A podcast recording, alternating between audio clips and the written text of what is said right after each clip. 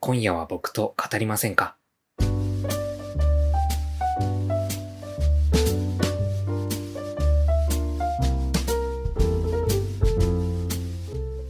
皆さんこんばんは、陽介です。この番組、今夜は陽介と語りませんかは、普段は聞き役として生活している、そんな僕が、誰かに話したい、聞いてほしい、まあ、そんな話したい欲を満たしていく、一人雑談ラジオです。今回もどうぞよろしくお願いします。はい。えー、皆さんお元気でしょうか？えっと、このエピソードが配信されている時期が、えー、ちょっといつ頃になるかわかんないんですけども、ちょっとね、今回、こう、取りだめっていうね、手法をはい、していこうと思って、あのー、今、現在は8月下旬あたりなんですけども、おそらくまあ9月の中旬あたりに配信されると思うんですが、今涼しくなっていますか？まだね、残暑が続いている可能性もあると思うんですが、ちょっと涼しくなっていることを祈って、はい、今喋っております。はい。皆さんは、こう、最近自分の中で、あ、こんな自分の一面あるんだっていう、こう、新しい自分に出会えたっていう経験ありますか？僕ね、最近ちょっとそういった自分に出会ったというか、まあ、なんか、こう、自分変わったなっていうふうに あの、自覚してるんですけど、あの、それがですね、まあ、過去の自分だったらちょっと恥ずかしいなっていうか、なんか、こうできないなって思っていたことをやっていまして、はい。えー、それがですね、カフェで読書をするっていう、はい、行為なんですけど、あの、まあ、こう自分がそれをすることってなんかできないなというか、まあ、そもそもあんまり読書をするタイプでもなかったんですけど、なんかこう、まあそんなことないのに、こう、なんか他の人からちょっとなんか気取ってるなとか、なんか思われちゃうんじゃないかなとか、あとはなんか、こうわざわざカフェとか行かずに、こう自宅で読めばいいじゃないっていう風な考え方をしてしまっていた、はい、あのー、過去の自分がいたわけですよね。で、まあ、なぜ、そんな過去の自分がいたのに、こう最近こうカフェで読書っていう、まあ、行動をするようになったかと言いますと、まあ最近こう、こう過去のね、お盆休みどう過ごしたかっていう回でお話ししたんですけど、まあ、最近ちょっとね、あのひょんなきっかけからいろんな本を買いまして、で、まあ読書に勤しんでいたんですけども、あの、なんかこう自宅で読んでると、なんかちょっと集中できないなとか、うん。あとなんか、こう、通勤中に本を読んだりするのと、会社で休憩中に読んだりするっていうのと、またこう、違うというか、なんか家で読んでると、こう、なかなか読み進められないっていう、こう感覚があったりもしてたまに。うん。なんかそういう意味で、こう、なんかちょっと気分を変えて、なんかカフェとかで読んでみたら、なんかちょっと気分が変わるかなって思ったのと、あとやっぱりそういうなんか、あえて読書をするためにカフェに行くみたいな、なんかそういうのって、ちょっとなんか大人の余裕みたいな、うん、ちょっと憧れ的なものもあったりして、うん、試しにちょっとカフェに行って、読書してみようって思って、こう、お盆休み期間中に行ってみたんですよね。すると、まあ、ちょっと新鮮な気持ちも相まってか、割とこう、カフェで読書をするっていう行為になんか自分の中でこう、腑に落ちたというか、結構こう、集中して本の世界にこう入り込めたっていう感覚があったんですよね。うん。まあそれ以来結構こう2週連続で、うん、カフェに行ってみたりとかして、うん、たまにそういう時間も楽しんでみたりしています。うん。まあ人間っていうのはね、こう変化していくものというか、まあそうやってこう今までやっていなかったものに挑戦したりとか、まあ自分がこううんって思っていた価値観のものを触れてみたりして、まあ、どんどんこう変わっていくというか進化していく、まあ生き物だというか、まあ、こう難しく言ってしまったんですけども、まあ、何にせよ少なからず変化していく。うん。あのまあ、差がっていうかね そういうものだと思いますので、うん、まあそういったなんか自分の中でのこう、過去まあこういう風に言ってたからとか、まあ昔はこういう風になんか他人に偉そうに言っちゃってたなっていうことで、こう踏み出せないことってあると思うんですけども、うん。まあ、今回の僕のね、カフェで読書するっていうのは、まあ、そういった大それたことではないと思うんですけど、うん。なんかそういう過去の自分との変化を恐れないっていうなんかちょっと、うん、そういう一歩を踏み出してみたら、なんか割とこう、自分の中ですっと腑に落ちたりすることがあるんじゃないかなと思って、うん。まあ最近はそういった、まあカフェで読書をするっていう新しいことに、はい、あのー、日常的にそういうことをして楽しんでいたりする今日この頃でございます。はい。まあ、皆さんもそういったね、あのー、最近あった自分の中の変化みたいなのがありましたら、教えていただけますと嬉しいです。はい。というわけで、まあ、今回はですね、あの、取りだめしてまで、こう喋りたかったというか、こう、今の新鮮な気持ちのまま、あの、話したかったなって思うことがありまして、えー、まあ、過去にね、またあの、お盆休みの回で、はい、紹介したいろんな作品見たよっていう中の一つの作品なんですけど、今回話したいのが、フェアウェルっていう映画なんですけども、まあ、この映画を見て、えー、まあ、すごい感じたことってたくさんあって、まあ、このフェアウェルっていう映画が、まあ、大きなテーマで言うと、えー、ガンと家族っていう、はい、映画なんですけど、まあ、僕自身、こう、ガンを患った経験があるので、まあ、そういったがん経験者ならではの思いもあるし、まあ、あとはそういうなんか家族絡みのこうごたごたというか、まあそういった問題とかもちょっとなんか考えさせられるなと思いました。うん。で、まあこのフェアウェルっていう作品がですね、えー、まあ概要を説明しますと、アメリカで制作された中国を舞台にした映画でして、えー、ガンと家族っていうのをテーマにしております。2019年の映画で、上映時間は1時間40分と、まあ、割と短めで見やすいかなと思います。えー、監督はですね、ルルワンっていうお方で、ちょっと存じ上げなかったんですけども、えー、中国出身の、えー、監督さんで、え主演がですね、今で言うと、シャンチーだったり、ね、マーベルのシャンチーだったりとか、あとはまあ、ジュマンジですね。新しく、はい、あの、撮り直されたジュマンジとか、あとはオーシャンズ8とかにも出演している、えー、まあ今かなり注目のね、アジア人俳優のオークアフィナです。はい。最近ね、なんか洋画とか見てると、うん、あって、あ、また見たことある人だっていう感じのね、俳優さんですよね、オークアフィナって。で、えー、この映画が、えー、そんなまあ、監督のね、ルルワンさんが、あのー、2017年にラジオ番組でですね、まあ、This American Life っていうね、あの、ラジオ番組があるらしいんですけど、まあ、そのラジオ番組内で語ったエピソード、What You Don't Know を、原作とした物語らしいです。えー、癌にかかった祖母と再会することになったその一族の喜怒哀楽を描いている作品ということです。はい。で、まあ、この映画の物語の大筋がですね、うん。えー、末期の肺がんっていうのを患った祖母、ナイナイ。祖母の名前がナイナイって言うんですけど、可愛いですよね。えー、まあ、そんなナイナイに、こう、癌であるっていう事実を伝えるべきかそうでないかっていうところを、こう、絡めて進んでいるんですけど、あのー、というのも、あの、中国っていうのが、こう、なんか風習とか習慣的に、そういうなんか国民性っていうのかな？あの、こう、末期癌っていうのを、その本人に伝えないっていう、こう、伝わりがあるらしいんですね。まあ、今も続いてるのかな？うん。で、まあ、今回の物語も、こう、末期癌、末期の肺がんを患った祖母に対して、こう、家族は伝えないわけなんですよ。なんか中国が一番最初に、こう、癌であるっていうことは、その本人じゃなくて、その家族に伝えられて、で、まあ、ほとんどの場合、その家族は、こう、隠す。本人には言わないっていう感じらしいんですよね。うん。で、このフェアウェルっていう映画の主人公が、まあ、あのー、まあ、実話をもとにした、あの、お話で、それこそこの、監督のルルワン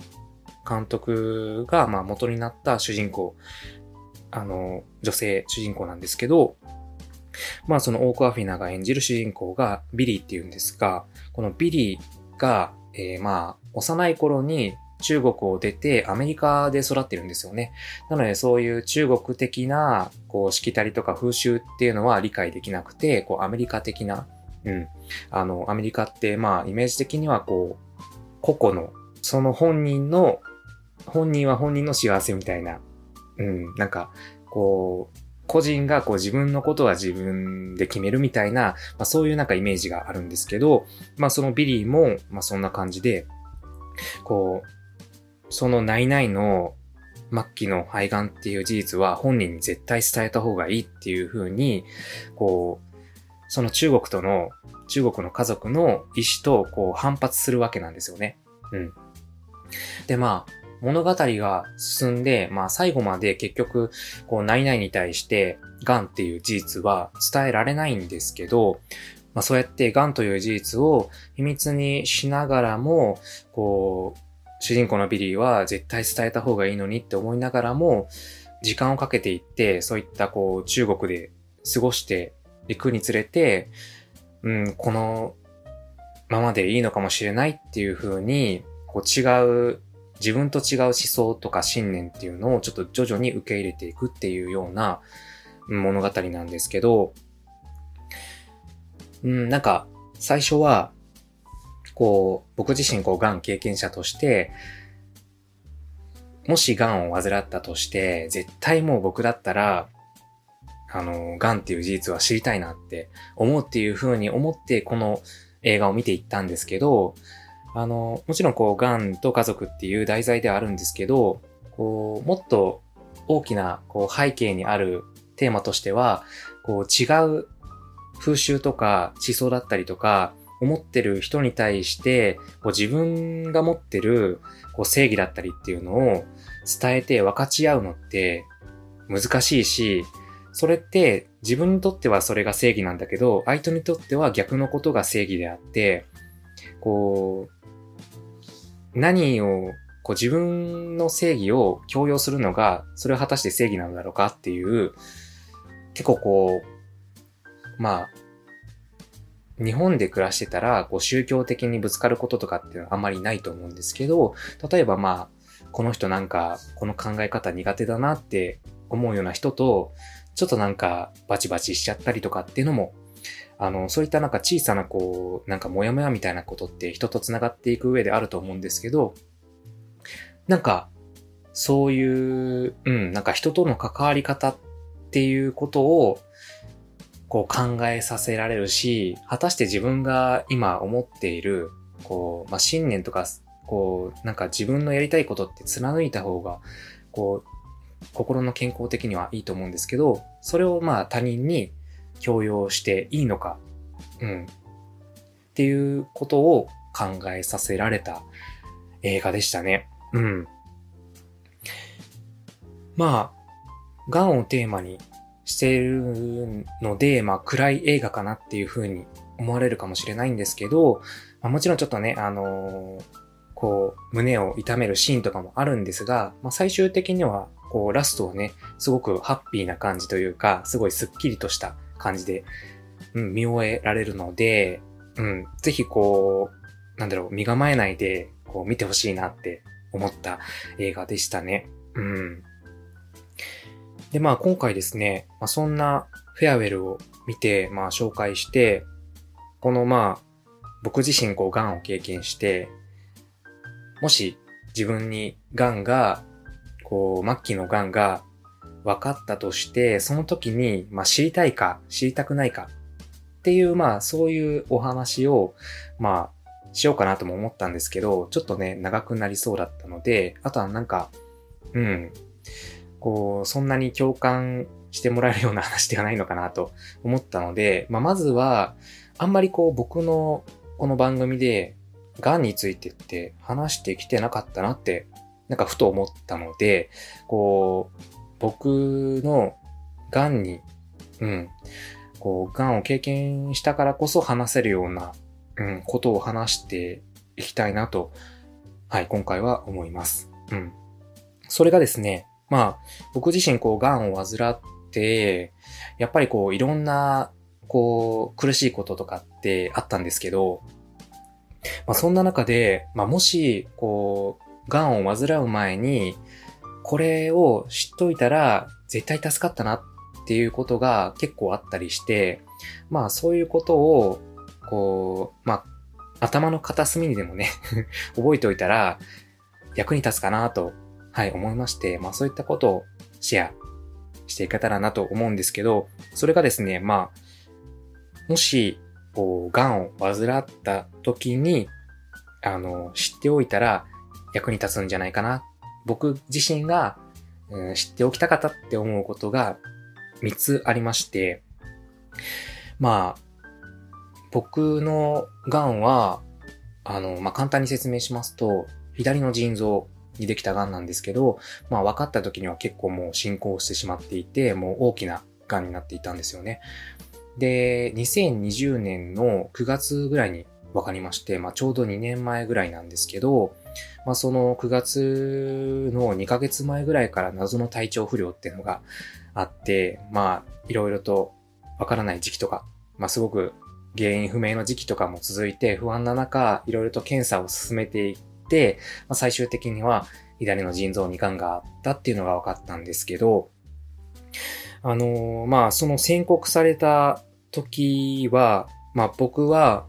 あのー、こう検査を受けて、こう一日がかりの検査があったんですけど、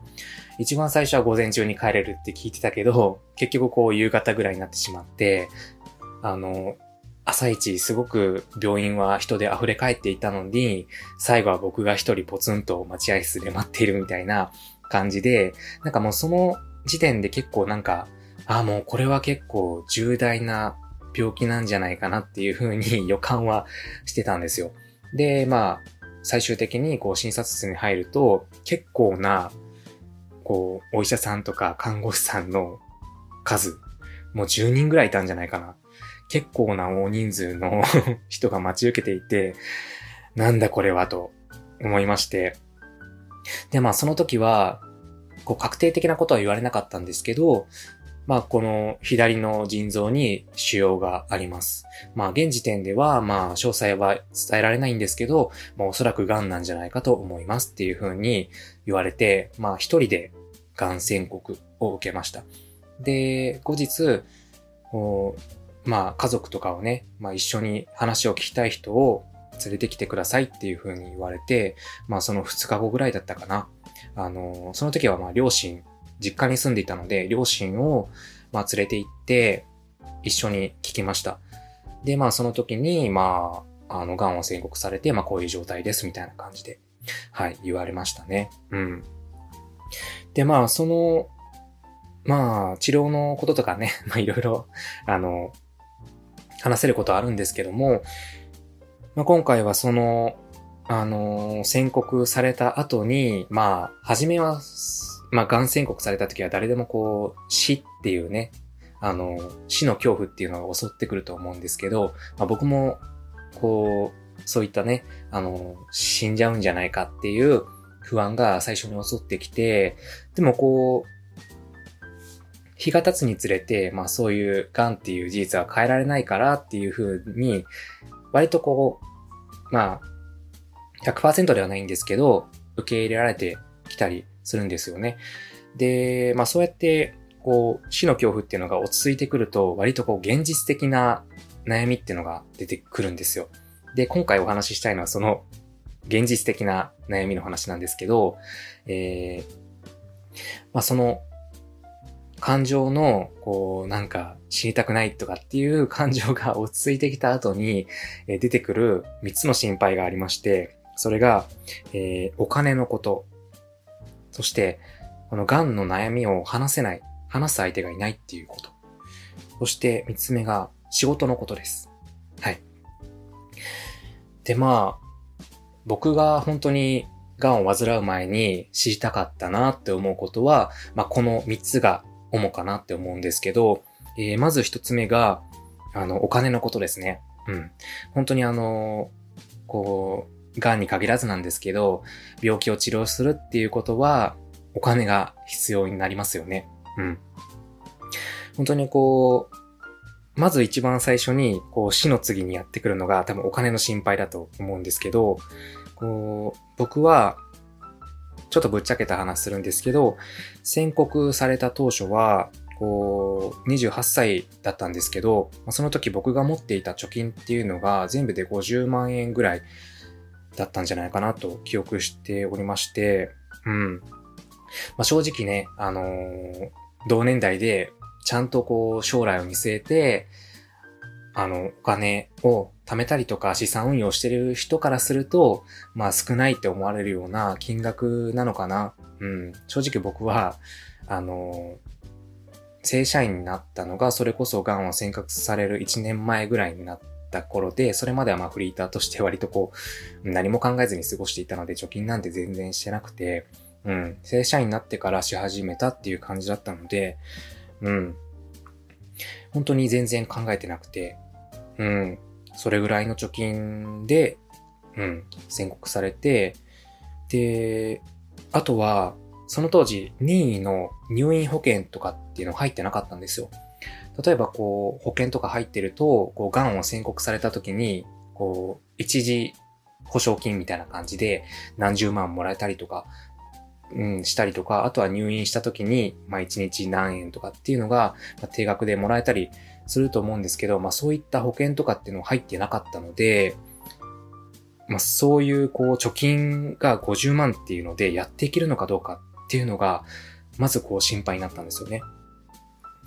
まあ心配していたんですけど、その当時本当にこう、なんか保険のこととか、こう病気になった時にどういう制度が使えるのかっていうのを分かっていなかったので、あの、まあ、結果的に言えば、全然こう、貯金が50万でもやっていけたし、あとは、あの、最悪貯金がなくても大丈夫だと、まあ今となってはそう思います。うん。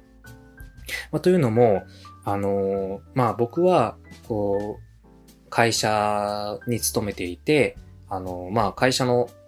まあ、社会保険っていうのも入っていて、まあ、健康保険っていうのも入っていたんですよ。で、まあ、国民健康保険ですかねっていうのに加入していたおかげで、あの、高額療養費制度っていうのを利用できて、まあ、それが、まあ、収入によって支払う金額は変わるんですけども、まあ、その保険制度を利用することによって、毎月の支払う医療費っていうのが、まあ、一定になりますよっていう制度でして、まあ僕の場合はだいたいまあ6万円弱ぐらいで、毎月、うん、支払う金額っていうのが、なんだろう、制、制限っていうのをされていたので、うん。まあそういうこう、高額療養費制度っていうのに助けられましたし、まああとは、なんだろう、まあ僕は利用しなかったんですけど、まあその、治療をしないといけないお金が必要ってなった時に、全くこう貯金とか収入がないっていう方のためにも、まあその、お金をね、あの貸してくれるっていう、確か、うん、なんか無利子とかじゃなかったかな。うん、無利子で貸してくれるっていう制度もあったりとかするので、まあそういった制度を利用して、うん、なんか治療費ってのを抑えていくっていうことが、はい、できたので、まあそれはすごく助かりましたね。で、まあ、だとしても、やっぱりこう、治療っていうのはお金がかかるもので、例えばこう、高額療養費制度で、一定のこう治療費に制限されるっていうのが保証されていても、これはなんか万能ではなくて、例えばそういう制度があったとしても、こう、なんか、入院と通院と、あとは薬局っていうので、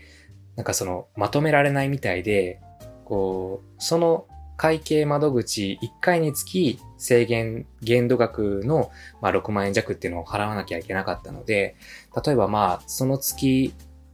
一月に入院もします、通院もします、えー、薬局で薬ももらいますっていう、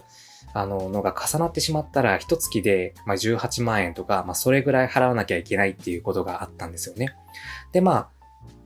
そういうのがあったとしても、まあ、後々こう、この3つっていうのはまとめることができるので、こう、後々帰ってくることはできるんですけど、それがまあ3ヶ月先とか、申請してから3ヶ月ぐらいなってからじゃないと振り込まれないので、うん。まあそういうのがあるので、やっぱり多少なりともこう、2、30万とか、まあそういうくらいの額の貯金があった方が、うん、安心かなとは、うん、思いました。うん。なので、まあそういった、なんか、こう、どれぐらい貯金していたら安心なのかとか、あとはまあ、保険に入ったら、まあこういうことがあるよとか、まあこう、加入している国民健康保険でそういった制度が使えるよっていうのを、もともとね、あの、もちろんね、これはすごくあの広く知り渡っている制度なので、知っている方もね、たくさんいらっしゃると思うんですけど、僕は全然、こう、無知で知らなかったので、まあそういったお金に関する、こう、使える制度っていうのを知っておけばよかったなって、はい、思いました。えー、そして続いてがですね、あのー、癌の悩みを打ち明ける場所がないそういう場所を知りたかったっていうことなんですけども、まあこれは家族とか友達とか恋人とかに言えばいいやんって思われるかもしれないんですけど、なんかこう、心配をかけたくない。なんか結構ね、やっぱりこう、気を使ってくれてるのがわかるんですよね。うん。その気を使って、こう僕に、こう、なんか暗い気持ちになってもらわないために向こうが明るく振る舞ってくれたりとか、それはすごく嬉しいし、ありがたいことなんですけど、なんか、そうやって気を使ってくれてるのが分かってるからこそ、こっちもなんかあんまり、こう、ネガティブな、こう、死ぬのが怖いとか、もし手術ができなかったらどうしようとか、そういうことって、こう、吐けないんですよ、気持ちが。うん。最初こそは割とこう不安な気持ちって、うん、パートナーにも言ったりしてたんですけど、なんか、こう治療期間が長くなるにつれて、そういう気持ちが吐き出せなくなってしまっていたんですよね、僕は。で、なんかそういう時に、こう、同じく癌を経験した人とか、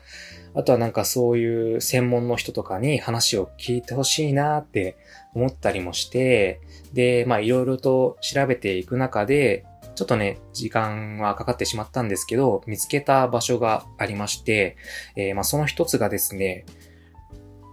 あのー、がん患者とか、まあ、その家族が集う SNS っていうのがあるんですよ。それがですね、5 years っていうところなんですけども、はい、英語で、えー、5 years っていうところなんですけど、あのー、そこが、まあ、すごく大きな SNS っていう感じではないんですけど、こう、割とこう簡易的な mixi みたいな感じで、いろんな人が不安な気持ちをつぶやいたりとか、あとは質問形式で、こう、過去に経験された方に、こういう場合ってどうしたらいいですか？みたいな感じで質問して、えー、それに、えー、答えるみたいな場所があったりとかするんですけど、あの、僕は本当にそこで、あのー、なんだろう、不安な気持ちとか、なんか、こういう時どうしたらいいですかっていうことを、それこそね、あの、手術前に不安だった気持ちとかもつぶやいたりしたし、あとはなんか個人的に気になっていた、こう、お腹を切る手術をするときに、こう、傷跡ってどうなるんだろうっていうのがすごく気になってたんですよ。うん。あの、そういうのを質問したりとか、うん、しましたね。うん。なんか、あとはまあ、日々いろんな方がこう、病気と戦っているんだなっていう姿を見て、本当に勇気をもらえたんですよね。なんか自分だけじゃないっていう風に本当に思ったんですよ。うん。なのでなんかそういう場所って、なんか、まあ本当にこう、がん患者とその家族だけのコミュニティなので、まあ、全然こう、周知されてない。もうがんをね、こう、がんから全然縁がないっていう人は全然知らないわけじゃないですか。当たり前なんですけど。なんかそういうのを、存在をこう、あ、5 years があるって思って、こう、駆け込める、すぐに駆け込めてたら、うん、一番最初、こう、もうちょっと不安が和らいでいたんじゃないかなって思ったりして、うん。それこそ、僕、こう、癌を患ってからだいたい3ヶ月ぐらいだったかな。うん。あの、ブログをやってまして当時。今はまあノートとかに移行したんですけど、自分のブログっていうのを持ってて、そこでまあ癌の治療のこととか、まあ不安な気持ちとかを書いていたんですけど、まあそのブログを見て連絡してくださった方が結構何人かいらっしゃって、本当になんか、うん、不安ですとか、まあ一緒に頑張りましょうみたいな、うん、なんか個人的にメールをもらったりして、なんかそれもすごく嬉しいなって思ったんですけど、それこそなんか、あの、私、最近癌を宣告されたばかりで、本当に不安で、まあ、どうしたらいいのかわかんないし、話せる人がいなくてメールしましたみたいな。うん。なんか、すごくもう大きな不安に襲われてる方から、そういった SOS みたいなメールをいただくこともあったんですよね。で、まあ僕自身のまあ体験談とか、あとはなんかそういう不安な時に、まあ、こういうことをして乗り越えましたみたいなアドバイスもしたんですけど、まあ、ももっともっといろんな人、それこそなんかその方って僕とは別の部員に、あの、癌ができた方で、なんか、癌って、まあその場所によって結構特性が違ったりするので、一概に僕がこうだよって言えなかったりするので、うん、それこそその人と同じ癌の人に、まあ、話を聞いたりとか、まあ、そういう体験談を見た方が役に立つというか気持ちが楽になるんじゃないかなって思ったので、この5 years のガンのね、SNS の存在を、あのー、教えたら、なんかすごく、あ、全然知らなかったですって、私、こう、がん関連のこと調べて、洋介さんのブログにたどり着いたんですけど、この5 years の存在は全然見つけられなかったですって言ってて、あ、なんか僕、すごいこの5 years に助けられたのに、その存在が全然こう、ね、あの、検索してたどり着けないって思ったら、なんかこう、もったいないなって思ったりとか、もっと、そういう当事者だけじゃなくて、こう、もう未来、ね、あの、もしかしたら未来、癌を経験するかもしれない人にも、こう、知っといてほしいなって、うん、思ったので、まあ、僕のこの番組って小さいものかもしれないんですけど、まあ、こう聞いてくださっている方が、まあもし将来ね、あの、癌を患った時、今ね、まあ日本では、こう生涯癌にかかる可能性って二人に一人っていう風に言われてるぐらい、まあ本当になんか当たり前っていうかまあ身近な病気だと思いますし、まあかかる可能性ってゼロではないというかまあそれこそ本当に大きいと思うので、まあそういった時に、まあ僕のこの、まあ発言というか、この5 years があるよっていうのを、こう心の片隅に置いといてもらえたら、なんか、こう救われる可能性っていうのが広がるんじゃないかなと思ったので、今回この5 years っていう、えー、こう、がん患者のための SNS っていう存在を紹介したいなと思いました。うん。はい。で、まあ、最後がですね、三つ目がですね、仕事のことですね。うん。これは本当に、うん、なんか、一番悩んだというか 本当にどうしようかな、仕事どうしようかなって、もう、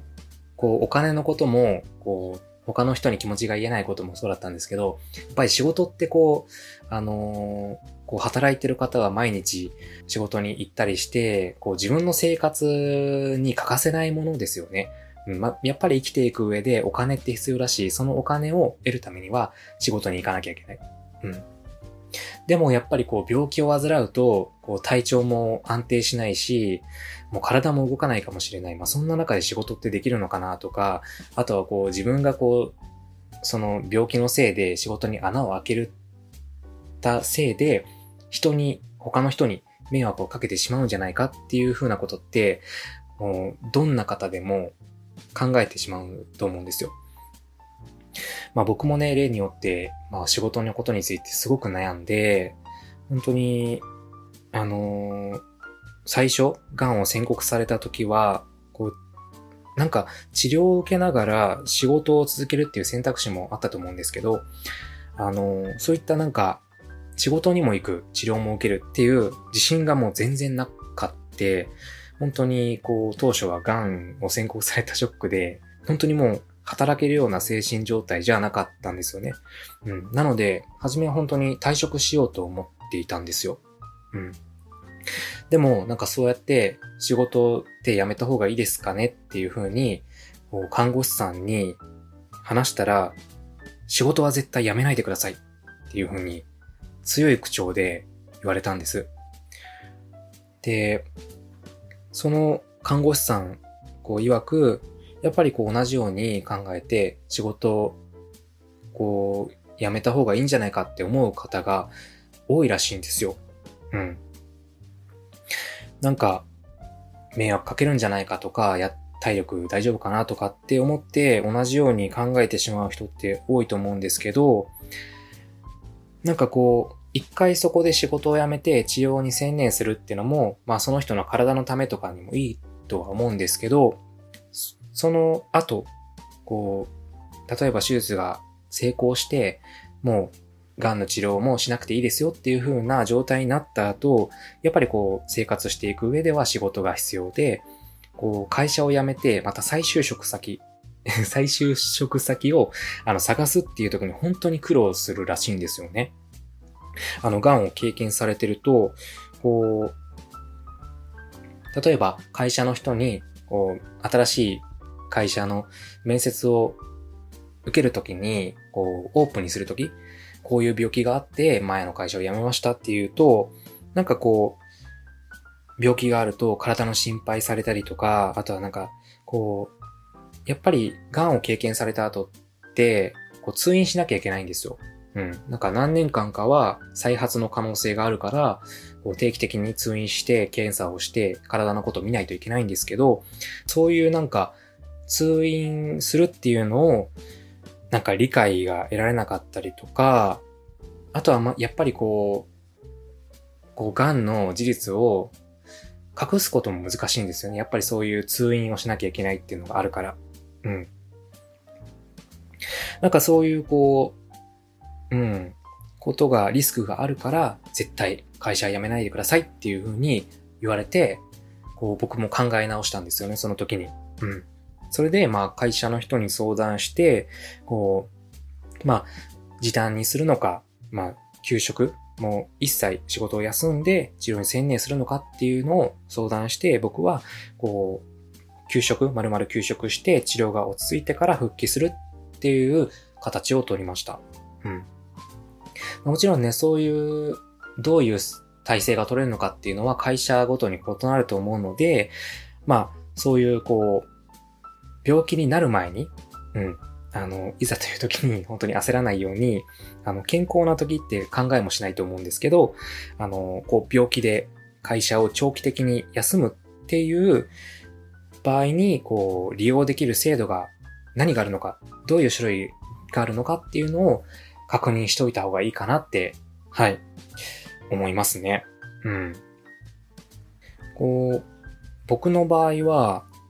治療開始から手術までこう約半年間あったんですけど、まあ、その間休職させてもらいまして、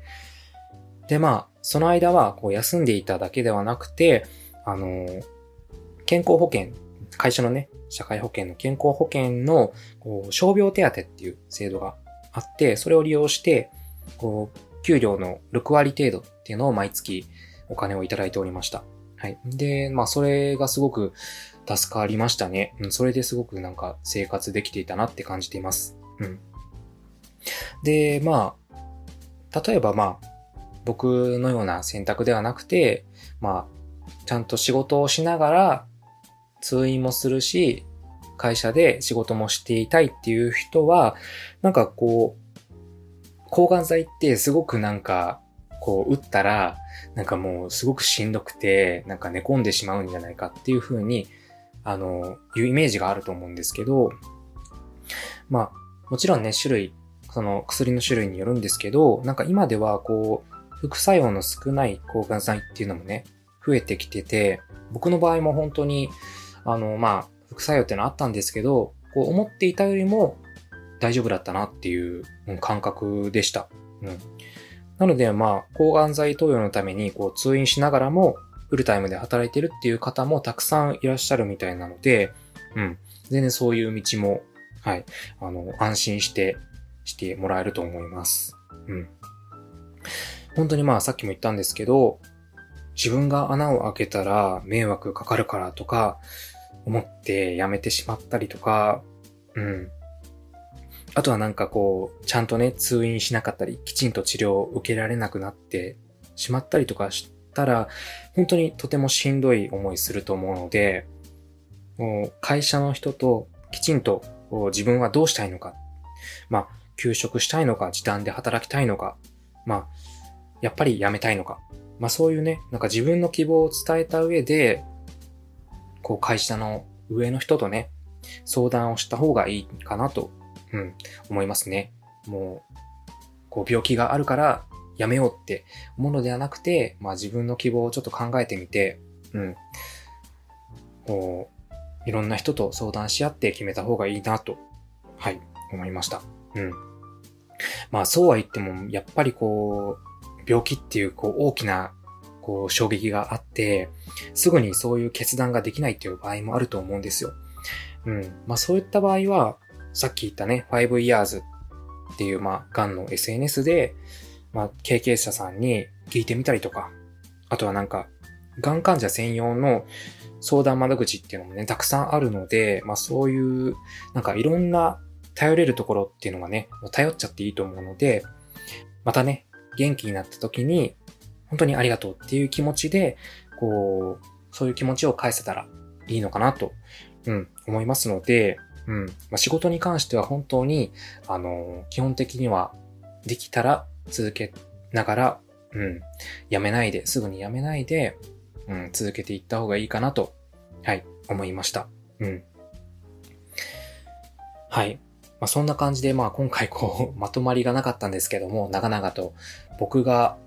癌を患った時に、もし知っていたら、もっと気持ちが楽になっていただろうなっていうことを3つ、はい、お話ししてまいりました。で、まあ、ここまで話してきてね、こう、癌を患ったけど、今どうなのっていう お話なんですけど、うん。まあ、簡単に言いますと、今のところ僕の癌っていうのは、あのー、こう再発していない状態で、えー、まあ、手術で癌を取り除きましたよっていう状態です。で、まあ、今は、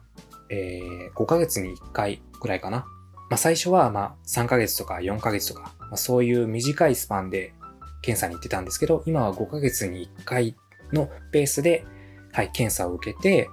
はい、体の状態を見てるっていう状態ですね。うん。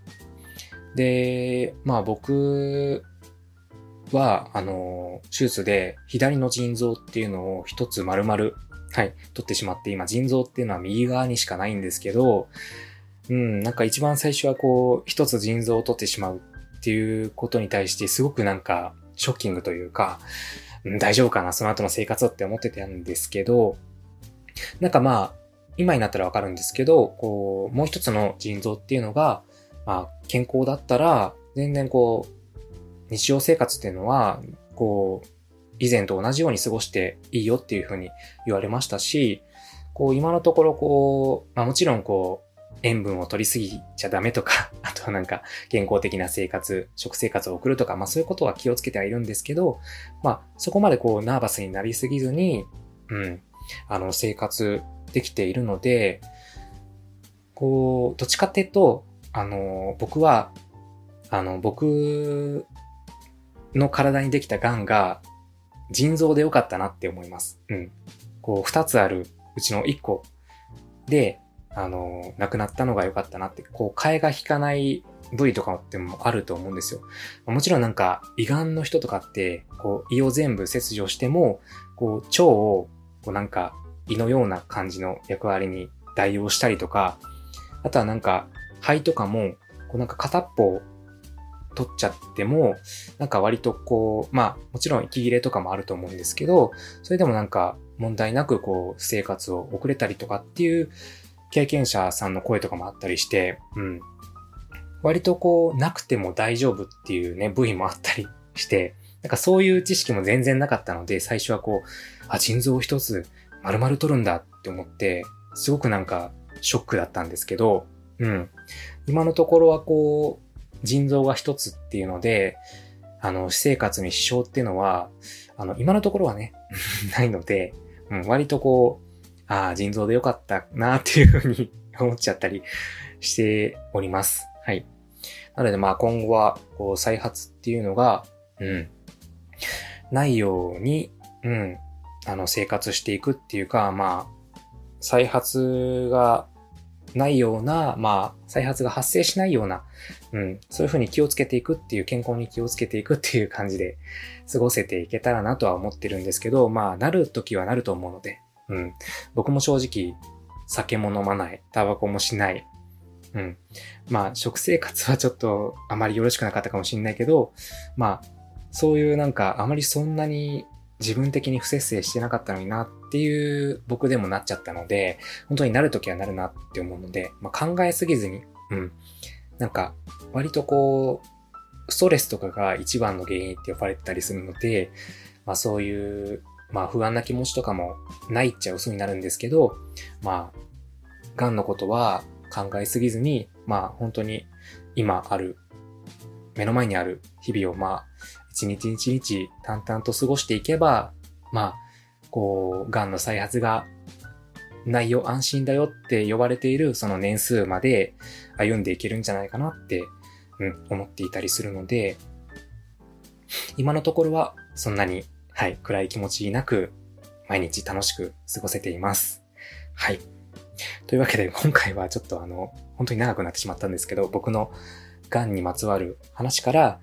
こういうことを知っといた方がいいんじゃないっていう、はい。あの、癌を経験されていない方のために、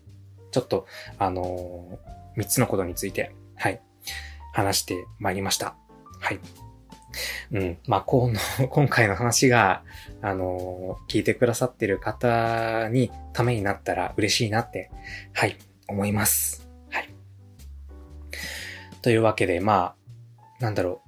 う。まあ、今までちょっと、まあ、番組とかは基本的にこう明るい話とか、まあその、暗い気持ちにならないように癌のこととかあまり話さない方がいいかなって思っていたんですけど、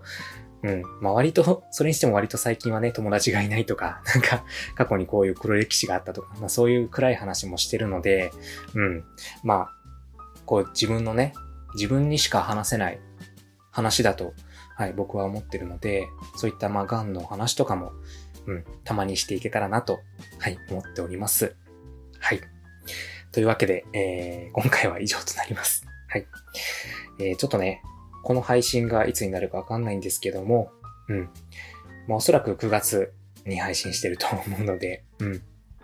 本当にまだまだね、残暑も厳しいですが、ちょっと分かったように言ってるんですけど、残暑も厳しいですが、皆さんね、体調を崩されないよう、はい、えー、お過ごしください。えー、何かね、お便りとかコメントとかいただけると励みになるので、ぜひいただけますと嬉しいです。えー、それではまた次回の更新でお会いしましょう。以上、陽介がお届けいたしました。さよなら。バイバイ。